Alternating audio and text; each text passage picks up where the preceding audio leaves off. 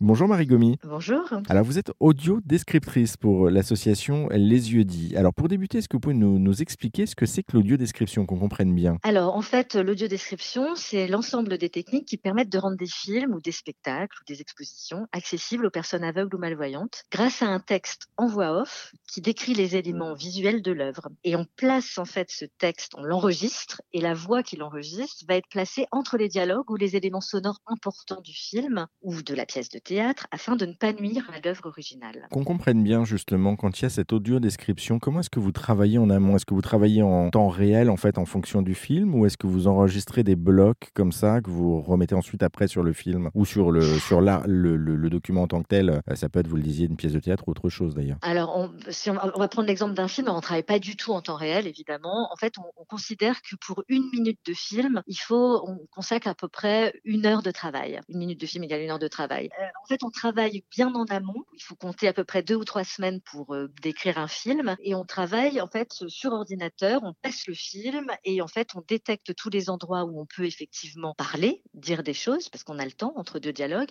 et on écrit en fonction euh, de ce qu'on, euh, de ce qui n'est pas perceptible par l'oreille. Donc on va décrire des paysages, on va décrire des attitudes de personnages, on va décrire des actions qu'on ne peut pas comprendre forcément à l'oreille et on va adapter le style de l'écriture au style du film. On va pas décrire pareil Podane ou les tontons flingueurs. Ça veut dire que vous êtes totalement libre dans le style d'écriture, entre guillemets, hein, que vous allez, euh, au lieu d'écrire le, le, titre en question, enfin l'œuvre en question. Mais euh, comment est-ce que vous faites pour avoir cette, cette capacité en fait de synthèse, euh, du coup? Parce que je présume que vous pouvez pas tout dire. Bien sûr, non. En fait, tout, tout est une affaire de choix, tout le temps. Donc effectivement, c'est important d'avoir des compétences d'analyse filmique, d'être au plus près des intentions de l'auteur. C'est comme un c'est vraiment comme un travail de traduction en vérité. Bon, le traducteur, il a plus de temps pour tout traduire nous, on en a moins, donc on opère des choix. Donc effectivement, le mieux, c'est quand les auteurs sont encore vivants de pouvoir en discuter quand même avec eux, enfin, les réalisateurs de films ou les créateurs. Et quand ils ne le sont pas, effectivement, de se documenter un maximum pour être au plus près, au plus fidèle possible à l'œuvre originale. Il y a une vraie différence avec le, traducteur, hein, pour le coup, vous l'évoquiez. Le traducteur, lui, il est juste là pour euh, faire une traduction, en fait, de, des dialogues, c'est ça, si je comprends bien? Oui, là, je,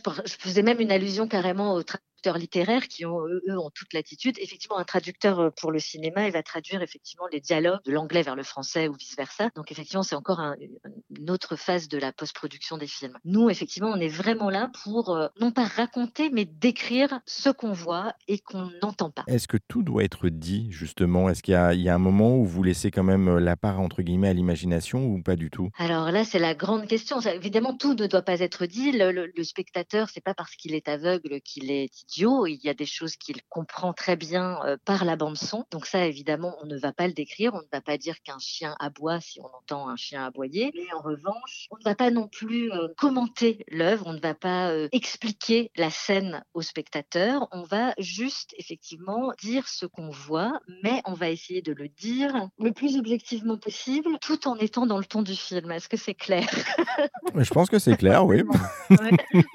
Il y a des films où vous avez buté quand même, où vous avez eu des, difficultés justement à audio décrire? Oui, bien évidemment, il y a des films qui sont plus compliqués à décrire. Je ne décris pas du tout de la même manière un film euh, dit d'auteur que par exemple une série euh, type, euh, je sais pas, Camping Paradis ou des choses comme ça, qui sont des choses très simples en fait, très simples à décrire parce que les personnages racontent tout ce qu'ils font et parce qu'il n'y a pas d'intention cinématographique formelle très très forte, sans vouloir être méchante avec ces séries qu'on peut tout à fait apprécier. Que par exemple un auteur comme Godard, tout fait sens quasiment dans le cadre. L'espace fait sens, les couleurs font sens, les costumes font sens. Donc là, effectivement, il y a peu de temps, il faut choisir et c'est une frustration perpétuelle parce qu'on ne peut pas tout dire. Bon, en tout cas, merci beaucoup Marie Gomi pour euh, cette présentation de votre métier. Pour en savoir plus hein, sur euh, votre métier et l'association Les Yeux Dits par l'intermédiaire par laquelle justement vous, vous intervenez, eh bien direction rzn.fr, on a mis tous les liens en ligne. Merci Marie Gomi. Merci.